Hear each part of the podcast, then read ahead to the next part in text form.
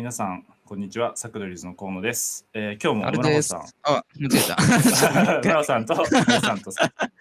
話していきたいと思います。よろしくお願いします。よろしくお願いします。すいませんちょっとさっ入きとやり方が間違えちゃいましたけど、あえっとはい早速本日の今日のトークテーマなんですけど、えーぶっちゃけプロカメラマンってどうなのっていうことで、えっと今日のテーマは僕が決めてきたんですけど、まあね、このテーマにした理由ちょっと説明すると、まあ意外とね、この仕事してるとなかなか自分じゃ気づかなかったんですけど、カメラマンって世間にそんなに多くないっていうところ、うん結構ね、初めましての人とかに、結構初めて会いましたみたいなこととか結構言われるんですよ。カメラを仕事にしてる人に。初めて喋りましたみたいな感じのが多くて、まあなんかそうなると結構実際ね、どんなもんなんだろうとか、結構なりたいけど、こう周りにやってる人がいないから、ちょっと知りたいなみたいな人もいるんじゃないかなときっと思ったので、まあ、今回はね、僕らせっかくカメラの仕事を3人してるんで、ちょっとね、少し踏み込んだ内容のラジオができればなと思ってるんですけど、お二人どうでしょうか？はい。はい面白そう。僕はちょっとなんか偽物みたいな感じかもしれないですけど全、然 全然あの答えれる範囲を頑張って答えます。まあ、3人ともね、ちょっと違うタイプの感じで。そうそうですよね。。なんでそういうとこ各も、うん、あるんで、ちょっと聞いていきたいなと思います。で、まあ、軽くね、ちょっと初めての聞いてくれてる人もいるんで、おのおの自己紹介がてら、ちょっと名前と、まあ、仕事でね、どんなものを取ってきたかっていうのをちょっと話したいなと思うんですけど、まずね、僕から行こうかなと思うんですけど、僕ははい、ずっとさっきから喋ってる河野です。はい。えー主にね、えー、と今モデルさんの撮影をさせてもらってて、たまにね、えっ、と、物とか、フードの撮影とかもしてます。ソニーユーザーです。はい。カメラがソニー、ソニーカメラがソニーね。はい、そうですね。はいはいはい。ソニーユーザーです。どっちから行きましょうか。じゃあ僕行きまあ、村尾ます君じゃないはい。はい。えーっと、村穂です。僕は、えーっと、2年ほど前にがっつり、えーっと、撮影業務をやっていて、はいで、まあ、今ここにいる R さんにいろいろ教えてもらいながら、まあ、撮影業務始めたんですけど、あの、で、今は何してるかっていうと、あ、違うな、当時で撮ってたものは、うん。と、まあ、河野さんと近いんですけど、えっ、と、まあ、モデルさん、ジムだったり、えっ、と、物、物撮り、えっ、と、アパレルグッズとか、服とか、で、あと、なんだろう、企業が作った製品みたいなのも撮ってたりとか、うん。えーご飯も撮ってましたね、フードうん。撮影。で、イベントの撮影とかもしてて、結構何でも撮りますみたいな感じでやってましたね。で、今は何してるかっていうと、まあ、撮影業務も少しだけやりつつ、えっ、と、ウェブの制作会社に入っていて、えーっと、まあ、そこで、マネ、プロジェクトのマネジメントのお手伝いみたいな、まあ、なんか、何でも屋さんみたいなことをやったりとか、うんえーあとは、このサービスってもっとこうした方が、こうした方がいいんじゃないというか、ここ問題なく機能してるかなっていうのをテストしたりとか、はいはいそういうのをやったりしております。すごいですよね。はい。はいはいはい。えっ、以上と、じゃあ、ま以上？R さんいきます？えーじゃあ、ラスト R です。えっ、と、僕はね、あのーそもそも、村尾君と河野さん、2人とも、えーまあ、会社の後輩っていうところでそう、ですね。うん。まあ、村尾君なんかね、あの、なんか面接まで入ってたりする。まあ、河野さんもね、初日結構衝撃的な出会いだったけど、そうですね。ちょっと長くなりますけど、はい。まあ割とそういうとこからのスタートっていうところで、えーなんでまあ、同じくね、そのアパレルっていうところでモデル撮影とかは同じくやってるんだけど、まあ違うところを多分あえて言った方がいいから、その辺を話すと、うんえーまあ自分はもともと、えーっと、量販店でカメラの販売からカメラスタートしてるんで、うん。まず売るとこからスタートして、えーその後ね、えー不動産の会社でバイトしてて、えー結構物件撮影をしばらくやってましたね。なんで、あの、建物の外観、内観を撮ってとか、はいはいはい。えー割と人物じゃなくてそっちスタートっていうところがかなり変わってるとこなんじゃないかなっていう。あとはね、まあ、動画かな。あのーそれこそね、サクドリズでもこの前、えーと短編映画の方を作って、はいねあの公開したんですけれども、えーまあ、そちらのへ撮影、まあ、編集もか、基本的に、まあ、うん僕の方がメインでやってたりするので、そうすねはい。結構、まあね、村尾くんとはまた違う形で幅広く、確かに。うん、まあできることをやってっていうところで、いろいろやってます。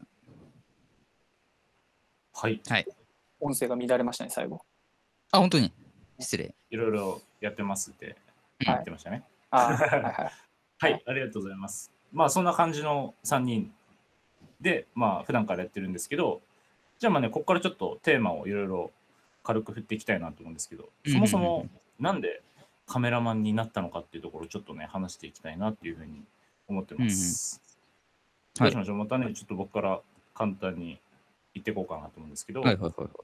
僕、まあね、よく、よくというか、まあ、3人で話しましたけど、もともとね、映画が好きなので、うん。こう一番僕が好きなスタンリー・キューブリックっていう監督が、まあ、あの映画の監督になる前にもともと子供の頃にお父さんにこうカメラをもらって、まあ、それですごい写真にねのめり込んでた時期があって結構20代前半とかはフォトグラファーとしてこう仕事をしてて、まあ、結構もともとその映画彼の映画を好きになったきっかけは結構撮ってる画角とかそういうところの構図がすごい好きだったんですけどこうそれってフォトグラファーから始まった感性なんだなっていうのを知ってそれでなんかカメラマンちょっといいなっていうふうに思ったのがもう本当に最初のきっかけですね、うん僕は。はい。どうでしょう？村尾さんいきます？おはい。えーっとぼ僕も結構もう自分がなんでカメラマンやったのかっていう話は以前ラジオでも割としていた気がして、ねまあなんで聞いたことあるぞって内容もあると思うんですけど、まあ、なるべくさらに付け加えてはいはいはい。あの。話そうかと思うんですけど、まあ、まずもともと専門学校卒業ししてからはデザイナーになりたかったんですね。はいはいはいまはい。あ、まあなりたかったというかまあなりたかったんですよ。で、うんえーでデザイナーになるためにあの、まあ、ポートフォリオっていう自分がこういうものを作れますよっていうのを紹介するための、えーっとものを作るのにあたってあの、まあ、当時自分がやろうとしてたデザインって、えーっとチラシとかあと、まあ、ウェブのデザインとかだったんで、うんそれをなんか自分でサンプルというか資料を作るために写真を自前で集めようと思ったんですね。あ、なるほど。そう。でそこからはじようやくちゃんとカメラを触り出しはいはいはいはい。へー。でまあそのデザインの素材としてカメラこう写真撮っていくうちになんかだんだん、まあ、自分当時もともと人と関わるのあんま好きじゃなくてもう一人で何でもやりたいぞって人間だったので、はいはいはあれよく考えたらこのカメラ撮るの仕事にしたらカメラマンって一人でできるんじゃねってなんかその時ひらめいて。であいいかもって思ったのとであとやっぱりその写真を撮るって行為が結構好きだったんですよ。うんであのでなその時なぜかなぜかというかまあ自分はあの前すごい自分のこと好きじゃなかったんですけどただ自分が撮る写真に関してはなんか好きだなって思ったんですよ。でこれがなんか結構すごくて。うん。でだからねあの専門学校の時もあのデザイン系の専門学校だったんですけど、まあ、少しだけ撮影するじカメカメラを触る授業があってで、まあ、そこでもちょっとだけ写真を撮ってたりしたんですけど、まあ、その時その頃から割となんか謎に自分の写真に自信があって、あのもちろんあのと最後生徒の作品を投票する時に自分には一票も入ってなかったんだけど。ただなんか自分ではえこえんなんか普段は自分を否定するくせにその時に限ってえ他の人見る目なみたいなとか思ったりしたりしあーいやでもすてごいいいっすね、なんか、それ。で、まあ、そんなこんなで、まあ、写真撮るの好きだし一人でできそうだしっていうのであのデザイナーからカメラマンっていう方向に行こうとしたんですね。でえー、なるほど。ただ、まあ、写真撮るだけでし仕事できるのかあんまり分かんなかったからなんか写真撮るだけでお金になるのかみたいな確かに確かに。感じだったから最初は映像系の会社に求人かけてたかけてたって求あ、そう人なんだ。映像系の求人に行ってたんですよ。そうでただその時に一番最初に行った映像の制作会社の人にもう映像業界がどれだけもう過酷かっていうのをすげえ力説されてうん。面接面接の時に。でそれ聞いていやそれはうん。きついっすねみたいな。あことになりじゃあまあちょっとややっぱり写真というかー まあまあでももともと写真やろうとしてたしなっていうので、えー、と当時の自分でもまあなんか働けるんじゃないかって思った、まあ、撮影というよりかはその撮影する人のアシシスタントをする。うんだからあの撮影のスタジオに、まあ、勤めることにしました。でそこも無事受かって、まあ、そこであいろいろそれでそこにそう行かれたんですね。は。はそう業業界に入ったという。へっていう感じですね、で今にそこからまあ今に至る。ーはいはいはいはい。えー、そうなんだ。初めて聞いた話が。でもなんかわかる。気持ちはそのなんだろう映像とさあのスチール、うん。その静止画っていうのは、はいはいはい。まあ、同じ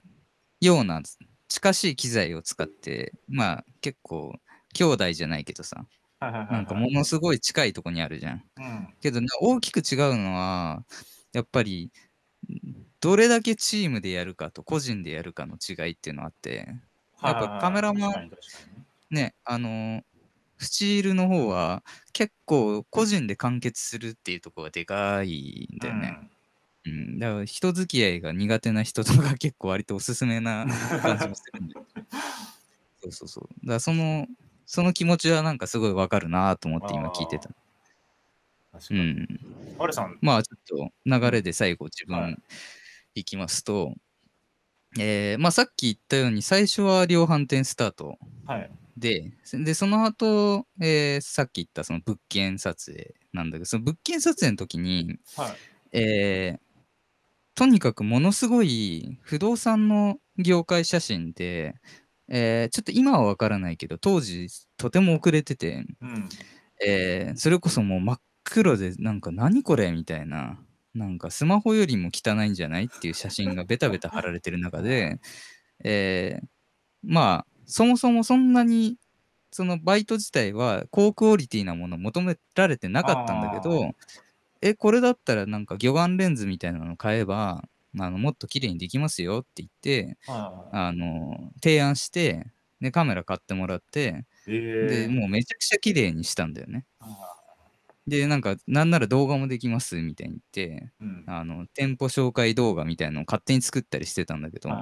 えー、すごいっすね。で、そこまでやったのに、まあ、これはまあ結構自分勝手ではあるんだけど、要は会社的にはそこまで別に求められてないわけだよね。うん。で、勝手にこいつがやったっていうとこだったと思うんだけど、ええーだから要はその最初の時の時給から全くなんか上げてもらえる気気配がなくて、ー、えだからこれだともうやり損だなと思って、うん。途中から手抜き出したのね。ー、はいはしたらなんかめっちゃ怒られて、こんだけやったのに、えなんでこんなに怒られるのっていう。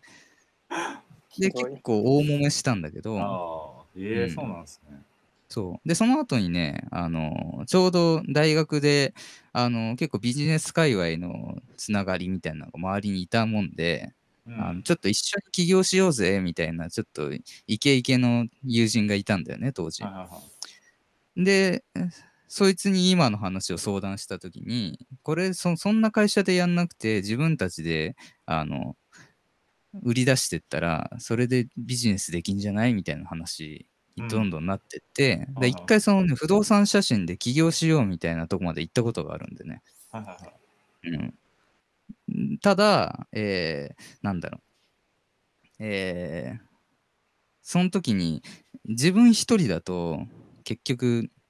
ね、回れるのって限られてるわけだよね。あの、うん。1日で、まあ、回れて6件とか7件とか、うん。まあ、10件以上とか結構厳しいわけで、うん。で、それをやっててもしょうがないから、だから取れる人を増やさなきゃいけないって話になってきて。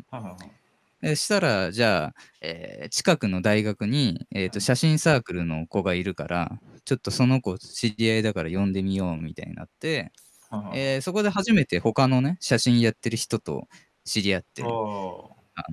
え。一緒にちょっとやろうぜみたいな感じになるわけね。ーうん。で、そこで衝撃を受けたのが、自分は完全に素人で、えーただカメラ売ってただけの人のはずなのに、うん。えーその時、それこそね、写真の専門出てる人とかもいたんだけど、うん。写真サークルの人とか、専門学校通ってた人よりも自分の方が詳しかったんだよね。で、なぜかその人たちに自分が教えるっていうことになってきて、え、出てる人。なんそんなにレベル低いの？この業界っていうのはそこで思っちゃって、あいや、これ勝てるんじゃないの？って、そこで気づいたんだよね。ー あー。それでじゃあこの業界ならそうそういけん。じゃねえかっていう感じで、でもともと同時にプログラミングの会社に入ってたもんで、プログラマーも志してたんだけど、プログラマーはもう本当上には上がいて、うん。もうもうとてもじゃないけど、足元にも届かないみたいな。はいはいはい。で、その自分の小ささをすごい感じてる中で、写真だったらなんか一つ、あの、自分の強みっていうのが活かせるんじゃないのっていうところで、えー飛び込んだっていう。そんな感じシフトチェンジはいはいそうだから結構二人と違くて、たまたま得意だったっていう感じ。急に見つけちゃったみたいな感じですもんね。らやりたかったというよりは、なんか販売してたら知らないうちに詳しくなってて、なんか周りよりも上手くなってたっていう。あ販売やってた頃と並行して不動産の写真も撮ったってことなんですかね。あれ？違う？えっとね、それはかぶってないけど、あの、販売してたから、ちょっと触れたから、ちょっと不動産取ってみようかな、みたいになって、その次のバイトが不動産ああ、屋なるほど、なるほど。はいそう。はいはい。だからもうその頃にはもうなんかそこそこできるようになってたんだよね。あーなんかベストキットみたいですねなんかあのうん。全然ち強くなりたいっつって弟子入りしていろいろ掃除とかさせられてたらなんかいつの間ああ、にかそうそうそうすげえ強。くなってたみたいな ちょっとそれにそうそうこれ意近い感じ味あんのかなと思ってたやつが、最終的にいろいろつながってきてっていうね。なんかそんな感じでしたね、うん聞いてたね。ちょっと面白い内容でした。はい、ありがとうございます。じゃあちょっとね、次のテーマいきたいと思うんですけど、はいはいはい。まあ実際、こうかプロのカメラマンになってみて、このね、なる前のこうイメージっていうのと、実際なってみてのちょっとギャップみたいなところを聞きたいなと思ってるんですけど、僕から簡単に言うと、すごく、まあこれはあのモデル撮影に限っての話なんですけど、モデルさんってめっちゃ怖いと思ってたんですよ。あの、うん。愛想がこうなくうんて、うん。うんなんか何にも喋んないみたいな勝手になんかイメージを持ってたんですけど、こう実際入ってみたら、もう今まで会った人はマジで優しい人しかいなかったっていう、もうすごくみんないい人で、なんか撮影してる時がなんやかんや一番楽しいなっていつも思うんですよね。本当に。そう、そこがすごいギャップ。めちゃめちゃもういい人ばっかり。これね、あのーまあ、じ実はこのラジオ、事前に軽く河野さんの方から、こんなこと聞かれますみたいな話があったんだけど全く同じ内容をメモしてる。ですよね。なんかそこが一番自分の中でギャップといえばそこだね。モデルさんがもうとにかくいい人で、本当に。なんか申し訳ないなと思って、その前の、なんか、そう、なんか勝手にね、持ってたイメージみたいなところ、すごくなんか全然違ったんで、すごくこれはいい意味なんですけど、ギャップがあったなって思うんですけど、村穂さんとか、どうですか？こうなんか。ん。えっと、僕結構イメージ通りだったんですよ。そはいの、で、ただ、その、僕が撮影をしだした EC の現場と、うん。僕がアシスタントをしてた、えっと、広告の現場って、やっぱ雰囲気違くて、まあ、そこあのーギャップの話はありつつ、うんまあ、ちょっとなんかその辺も横断して話すとなんか話ごっちゃごちゃになりそうなんで、とりあえずまあ、えーっと、なんだろうな。僕がアシスタントしてた、うん。えー頃感じた、まあ、イメージとかギャップの方先言うと、まあ、まずイメージ通りだったのは、その毎日やることが変わるので、うん業務内容うん変わるので、はいはいはいあの、すごい飽きないなと。うん。で、これはもうイメージ通りでしたね。うんで、最高みたいな。で、あと広告業界はやっぱりこう刺激的なわけです。その毎回、テレビで見る人が目の前に出てきて でカメラマンさんも個性的な人が多くてめちゃくちゃなんかね変な人いたりとかねすげえ怖い人いたりとかもうし刺激が多いですと。であとまあ実力主義の世界であの、うん。まあ、今イメージ通りの話をしてますけど、はいはいはい。でこの、まあ、実力主義だろうと思ってたしで結構これはなんだろう、まあ、その中で生き残れたらかっこいいよなっていうのもあって、うんまあ、ポジティブに受けてましたね。で、まあ、ギャップがあったことはえーっとねえー商品写真の影とかハイライトにカメラマンってこんな命かけてるんだっていうことを、まあ、アシスタントやった時に初めて知ってうん。でいやそうここ本当最初ねあのまず何を見てこのライティング組んでるのか全然見えてこなかったんですよわ。かる、わかる それ。そうめっちゃわかりますわ。この人な何をこんなところに黒い布を置いて何をしようとしとるみたいな。確かに。でただそれがなんか自分が撮影するようになってきてようやく意味が分かってきて、であなるほどなと。でまあ今話したのは割と広告系の撮影の話で、うん EC はどちらかといえば、まあ、その辺も大事にされつつ時間かけすぎると損失が出るのであー確かにね。あの、まあ、回転重視というか量あのいかに早く、まあ、いいものを作るかってところでうんまたちょっとフィールドが違くてうんうんさっきの話がもろもろ EC の方では当てはまらないんですけど、まあでもそういうギャップみたいなのがありましたね。うんはいはいはい。あいい、いいですね。いい話そうだな。ねそうねうん。うんアルさんどうですか、まなんか別に他にあれば。さっき、まあ、河野さんが言ってたところが、まあ、一つうん。思いっきりあるんだけど、えーっとね、それと別で言うと、えーっと、自分もね、ちょっとだけアシスタント経験はあって、はいはいはいはいはい。えーまあそもそもあの知らない人はあの僕はアシスタントみたいなのほとんどやってなくてねそのスタジオアシスタント経験とかないんだけど、1週間だけ、えー直足って言われるいわゆる、えープロのカメラマンの直属のアシスタントっていうのをほんの少しだけやったことがありましてうん。でその時に、えー感じたこと。が、えーどっちかというとね、村尾くんとの逆で、あの、なんか、すごそうにしてるというか、要はね、やんなくていいことめっちゃやるんだよね。ああ、なるほど。で、なんか、要は外面がいいだけというか、はいはいはい。あの、もうはっきり言ってね、レベル低って思った。その、ああ、ベストキットだから、アルさんも。強くなっちゃってるなんかね、いや、本当にびっくり。あの、当時は自分、えっ、と、そんなに、えーニコン使ってて、ニコンのソフトとかしか分かってなかったから、あの、キャノンのことは知らなかったんだけど、えうんーそのね、キャノンのソフトの使い方をそもそも分かってないんだよね。ええあの、に？そうそうそうそうそう。まあ、2人は知ってると思うけど、EOS ユーティリティっていうね、キャノンの無料の付属のソフトがあるんだけど、えーそれの使い方すら把握してないわけ。そのカメラマン自体がね。はいはいはいで、その後のレタッチとかも全部、なんかね、アシスタントの子が全部やってくれるから、みたいなこと言ってて、自分何もやってないのね。結構おじさんなんですかね。あ、もうおじさん。ああ。60ぐらいねはいはいはいはい。で、みんなに切れまくってて、いや、もう本当にもう、腐ってる業界だなって思ったね。結構時代にこう追いついてないっていうか乗ろうとしないタイプのおじさん感じですもうなんか、最悪だったね。あー。あのそういう人もいますよね。今まで見た人の中で一番のクズだなって思った。あー。確かにそれはね結構なかなかもうずっとやっていける感じもないですよね、うん。まあ年が年だかまあでもまあらみたいなのありますそうそうそうそうそう。今、ね、ちょっとずつ業界も変わってきてると思うけど、うん。うん、やっぱりその頃の悔しさみたいなのが今もモチベーションとしては残ってるから、はいはいはいはいまあ自分にもしアシスタントがついてくれたりするときはね、あの、うんすごい優しく接しようっていうのは心がけてるし、あの、その負の遺産をもうすべて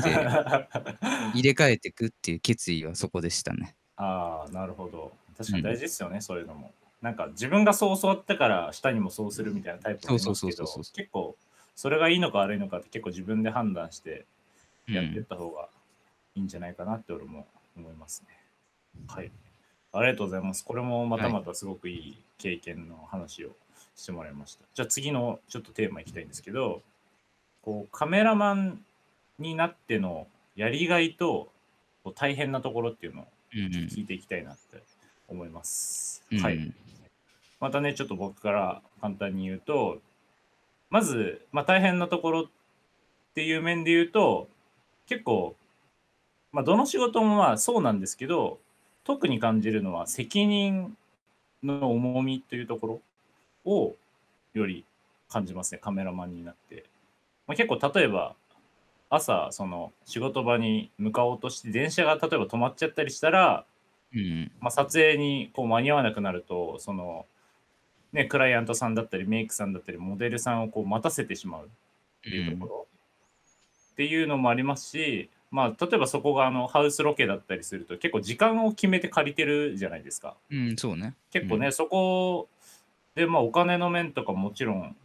あるので結構その辺シビアかなっていうふうに思いますね。まあ撮ってる段階でも結構機材にトラブルがあってお遅れちゃったり待たせちゃったりっていうのもあるんで結構その機材管理を日常からちゃんとしなきゃいけなかったりとかそういう面で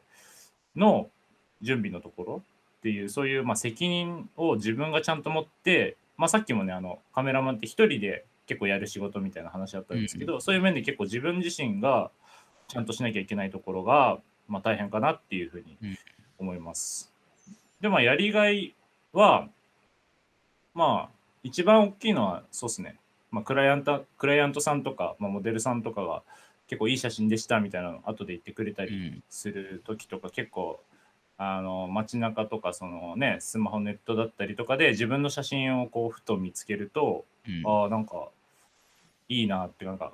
頑張れてるなっていう、そう、力にもなるところですね。まあ、あと、さっき話した通り、結構、映画好きなんで、まあ、映像とかもすごい好きなんですけど、こう写真のいいところみたいのがあると思ってて、それはなんかこの、その瞬間をこう、とどめるパワーみたいな、その瞬間をこう、バチって切り取るみたいなところにすごい魅力を感じてて、なんか同じ場所で同じ、例えばモデルさんとかのそのシチュエーションで撮っても100人撮ったり、1枚も同じ写真になる、うん、ならないんじゃないかなと俺は思ってて、そうね。なんでそういう面でこう自分のこの体格とか自分のその切ったタイミングだからこそそのできてる写真があるんじゃないかなって思ってるんでそういう面でやっぱ写真ってすごいいいなって思いますね、僕は。そこがやりがいかなって思います、うんうんうんうん。って感じですね。いいはい。村穂さんどうでしょう？うーんと 大変なところはもう河野さんと多分全部かぶってますね。ああのまあ自分の言葉で言うとあまあ今ちょっとえっ、とさっきの河野さんの話で、まあ、出なかったところから言うと,、はいはいはい。えっと大変なところは、えーまあ、誰でもねいい写真が撮れる、まあ、今こう現代社会において、カメラマンと名乗る名乗ってかつ写真でお金をもらうことは結構なんかそれ自体に大変さを感じてます。確かに。それはあるかも、うん。であと、まあ、ここからは結構もう河野さんの言ってることもろかぶりだけど、まあ、ほとんどの現場って自分の代わりがいないのでその機材とかも含めて自分に不備があった、えー場合、えーその日の撮影に関わる全ての人が仕事ができなくなるっていうのは、結構まあプレッシャーが大きいですね。うん。で、えーっと、あとは、まあ、クライアントがやりたいことを理解するのが、まあ、大変って思う時もあって、まあ、これはやりがいでもあったりするんですけど、まあ、ただやっぱりその理解できないまま手を動かすと、結構修正とか手直しみたいなのが発生して、はいはいで、なんかそれやっていくうちに、なんかクライアントさんも何やりたいか分かんなくなってきたっていうのになると負のスパイラルが始まって なんかもうお互いうんもうもうこれ以上時間かけれんからまあこれでよしみたいなことになった時がちょっとうってなる。であとはまあ初期投資がちょっとお金がかかるっていうのがまあ大変かな。確にねね。あーって感じですね、大変なところで言うと。で、うん。やりがいは、えーっと、まあ自分が撮った写真を見て、その場にいる誰もが、なんかこう、嬉しくなるみたいななのが結構きで、その、こん。な、こんな写真撮ってもらってありがとうございますって言われるのも嬉しいんですけど、個人的にそれよりも、なんか、その自分が写真っていう最終的な形にすることで、なんかそれに関わった人が、いやもう俺らすげえこんなの作れたじゃんみたいな状態になると結構ぶち上がりますね、個人的には。なんかいいっ、すね。そう。で、あとはまあそうそういう感じで、こうクライアントと一緒になんかいいもの作ろうぜみたいなのができるのがやっぱ一番やりがいですね。うんじ自分、その、あの、まあ人と関わるのが苦手だった理由の中に、どうしても人を巻き込めない、人と一緒に何かすることができないっていうのがあって、でそれはまああの、まあ、自分の説明が下手だったりとか結構自己中なところがあってあの、まあ、そういうことがこれまでできなかったんですけどただ仕事においてはなんかそれがなんだろうできるというかあうんのっていうのでなんかいやそういうのもやりがいというか、まあ、楽しいなって思うポイントで、いや、あったりしますいや、いやいいっすね。いい話。はいはいはい。めちゃめちゃわかるな。アルさんはどうでしょう、そうですね。結構ね、そっか、大変なところ、大変なところ、ほとんどないんだけど、まあさっき言ったように自分は、なんて言うんだろう、できちゃったから、うん。結構カメラでなんか、つまずいたことはあんまりなくて、うん。うん。でね、ちょっと違う方向性で言うと、はいはいはい。うーんと結局商業写真だと、えーあくまでプレイヤーだ。ディレクションじゃないから、うん。あのなんて言うんだろう。自分の思う正解は正解じゃないこともあるっていう感じ、だうん、そうですね。から結局一緒にあのその現場立ち会う人によってあのやるべきことっていうのは結構変わってくるから、はいまあ、その辺は大変かなと思いつつ、うんまあそこは裏を返せばやりがいでもあるかなっていうとこかな,、なるほどね求められたものをちゃんと作るっていう。確かに。うん、でやっぱりその個人っていうのが、えーどっちかというとその責任みたいなところが自分的にはむしろ大変なところよりもやりがいに向いてて、うん。えーまあ、特になんだろう。EC ぐらい現場がちっちゃくなってくると、うん。えーもういい写真は全部自分の成果というかはっきりわかるから、うん。うん、これはもうほとんど自分が考えてやったのがこうなったっていうなんかそのなんて言うんだろうね。結果が分かりやすく見えるところは結構スカッとするのはあるかな。なるほど。うん、あと、えーもう一個だけ言うと,、はいえーとアイデアが結構無限大っていうところがあって、うん。えーもう今それこそね機材がどんどん進化してきて誰でも写真撮れるってさっきネガティブな方向で言ってたけど、えー逆に、えー今までできなかったねねネガティブではないですよ。あ、ねネガティブというか、なんて言うんだろう。不安要素としてさ、うんあの、ね、えいや不安でもない単単純にライバルが多いってだけで言いましたね。なんかそれがうんネガティブかどうかでは、まあブまあそうだ不安でもない。ライバル多いのも、ちょっとどっちかというとさ、そういう捉え方できるけど、なんて言うんだろう。要は、これまでできなかったことがどんどんできるようになっていくワクワク感っていうのはあるわけ。うん。うん。だそれこそドローンとかもそうだけど、はいはいはうん。だなんか、やり方次第で絶対無理でしょっていうのが、なんか突破できるっていうところは、すごいやりがいを感じるね。い。確かに。うん。で、昨日ね、たまたま、なんか軽く、かなりベテランのカメラマンさんとお話しする機会があったんだけど。でその人の言ってた話がちょっと面白かったんで、一つ紹介すると、えー車の撮影してる人で、うん。えーと野外でね、すごいえー自然の中で走ってる車の写真をすごい上から撮ってる写真なんだけど、えーそこのその撮影スポットがさっき言ったようにドローンを飛ばしちゃいけないとこらしくて、うん。けど、やっぱり車だから、すっごい高いとこから撮りたいって言った時に、えーものすごい高さを稼げるライトスタンドに、えーと遠隔でカメラを操作できるようにうん。ちょっとモーターとかつけて、その傾きだったり角度を変えられるように自作して、えー要は空中に飛ばしちゃダメだけど、ちゃんとスタンドに立ってればどんなに高くてもいいよねっていう、その発想をぶち破った考え方みたいな。すげえな。うん。それでと取ったんです、みたいなこと言ってて、うん。あやっぱりなんかそういうことができないと、あの、抜けていけないよなっていうのはすごい参考になったんで、うん。まだまだやれることはあるかなと思ったうん感じかなるほど。な。うん。確かにやりがいになりますよね、そういうところも。はいはいはい。はい、ありがとうございます。めちゃめちゃいい話でしたね。まあ大変なとこもありますけど。ではでは、あの最後になるんですけど、まあ、これを聞いているかもしれない、これからカメラマンを目指す人へ、ちょっとね、あのなっている僕たちから、まあ、簡単にこうアドバイスができればいいかなと思ってます。はい。で、まあ僕から、まあ、順番的に言うと、まあ、アドバイスということで、結構カメラマンになるのってすごく大変、なるまでが大変なのかなと思ってるんですけど、結構その、いろいろ勉強しなきゃいけないですし、さっき、ま、出たお金もかかりますし、まあ、なかなかそのアシスタントを経てなることが結構多いと思うのですごく、まあ、なるまでで結構やめちゃったりとかそういうのもよく聞くんですけど、まあ、僕美容師してて美容師の時も結構そうだったんですけど、まあ、ただその結構その大変なところを乗り越えたからこそこの慣れた時にめっちゃ嬉しいと思いますし、結構そのそこまで大変で頑張れたからこそそのなってからの大変も乗り越えられるのかなってなってみて思ってて。そう。なので結構辛い日とかね嫌な日もめちゃめちゃ多いと思うんですけどなるまでに。結構全部そういうのって無駄じゃないのかなって思うんで結構簡単にこう諦めずにね一日一日こう継続して積み重ねていくのが大事なのかなって、まあ、何事もそうなんですけどそういうのをしてもらえたら、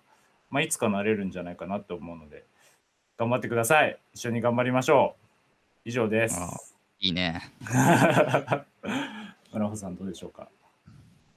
えーっと、まあ、僕、そんな、なんか今、偽物みたいなカメラマンなんで、アドアドバイスとか結構恐縮なので、なんか、どちらかといえば自分が普段意識していることみたいなのを話すんですけど、はい。その、まあ、まず、まあ、てか、まあ、今から言うことは、自分カメ、さっき河野さんはカメラマンになるの大変って言ってたけど、自分は、まあ、カメラマンでお金を稼ぎ出すのは大変だと思いつつ、うん。まあ別にカメラマンって言っちゃえばいいんじゃないっていうマインドで。でだから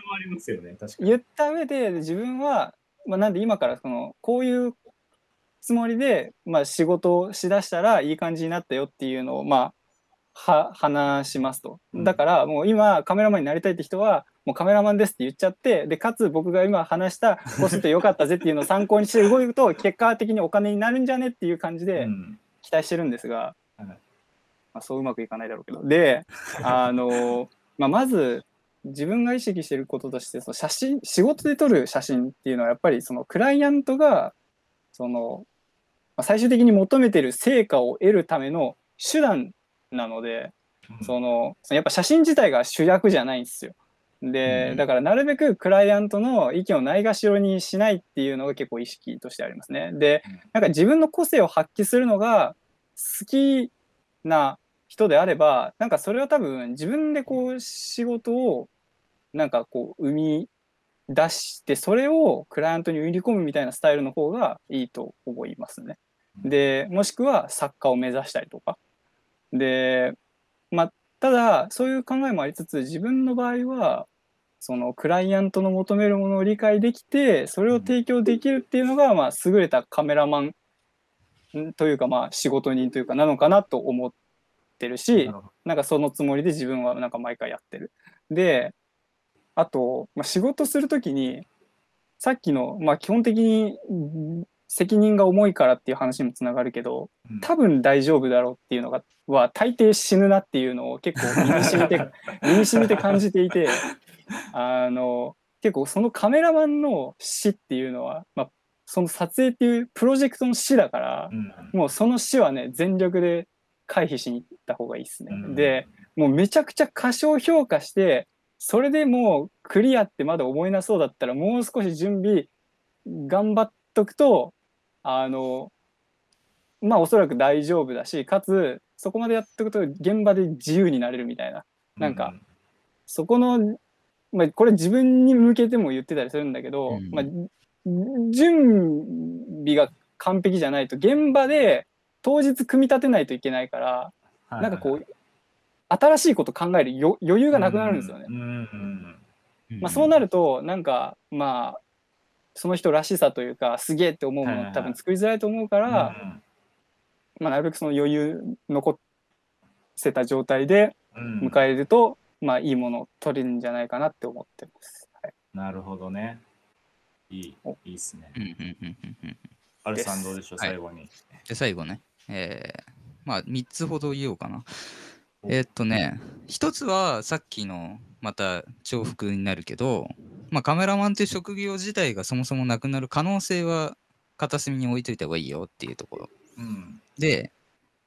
えーっと、まあ、もう一つはというか、ちょっと近いんだけど、えーっと、カメラはあくまで道具だから、うんなんて言うんだろう。うんと、例えばスポーツで、まあ、ボールはみんな使うけど、えーまあ、サッカーとバスケとラグビーとって一緒じゃないじゃない、全然。はい。確かにボールは使ってるけど、もう中身が全く違うわけで、だからまあ撮るものによって、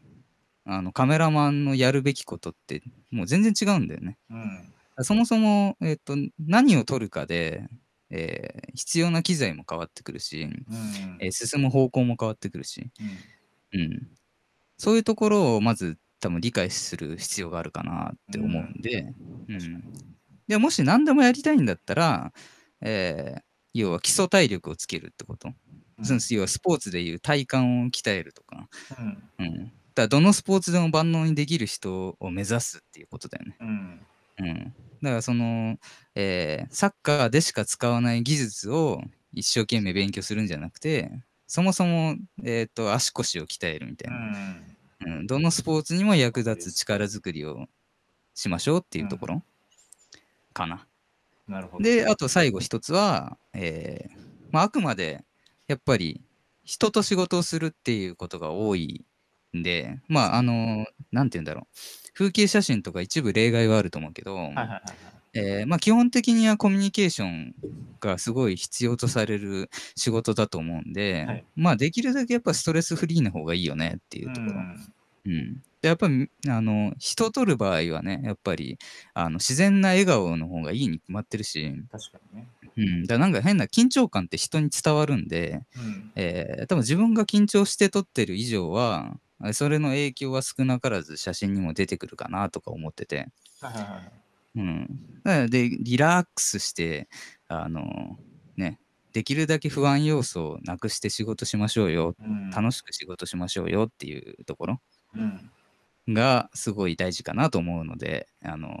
その辺を、まあ、もしねあのためになったと思ってもらえたら意識してあの頑張ってみてください。はい。以上です。ありがとうございます、二人とも。すごくはいいいアドバイスだったんじゃないかと思います。いや、なんか、今回、まあ、テーマを企画してみて、すごくいい回だったんじゃないかなと、個人的には、今、率直に思ってて、結構なんか今後、今日話した中でも、最後言った、まあ、アルさんのそうですけど、そのストレスフリーになるためにはどうした、どういうのがいいのかとか、そういうところとかにも新しくテーマをね、作れそうな感じもしてるますし、結構その、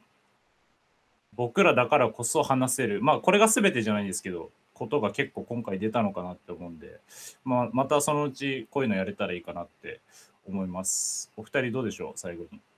やってみて。よいやいやなんかすごい良かったね。かったっす。過去になくなんかすごいなんかなんだろうすごい真面目なためになる面白いみたいな。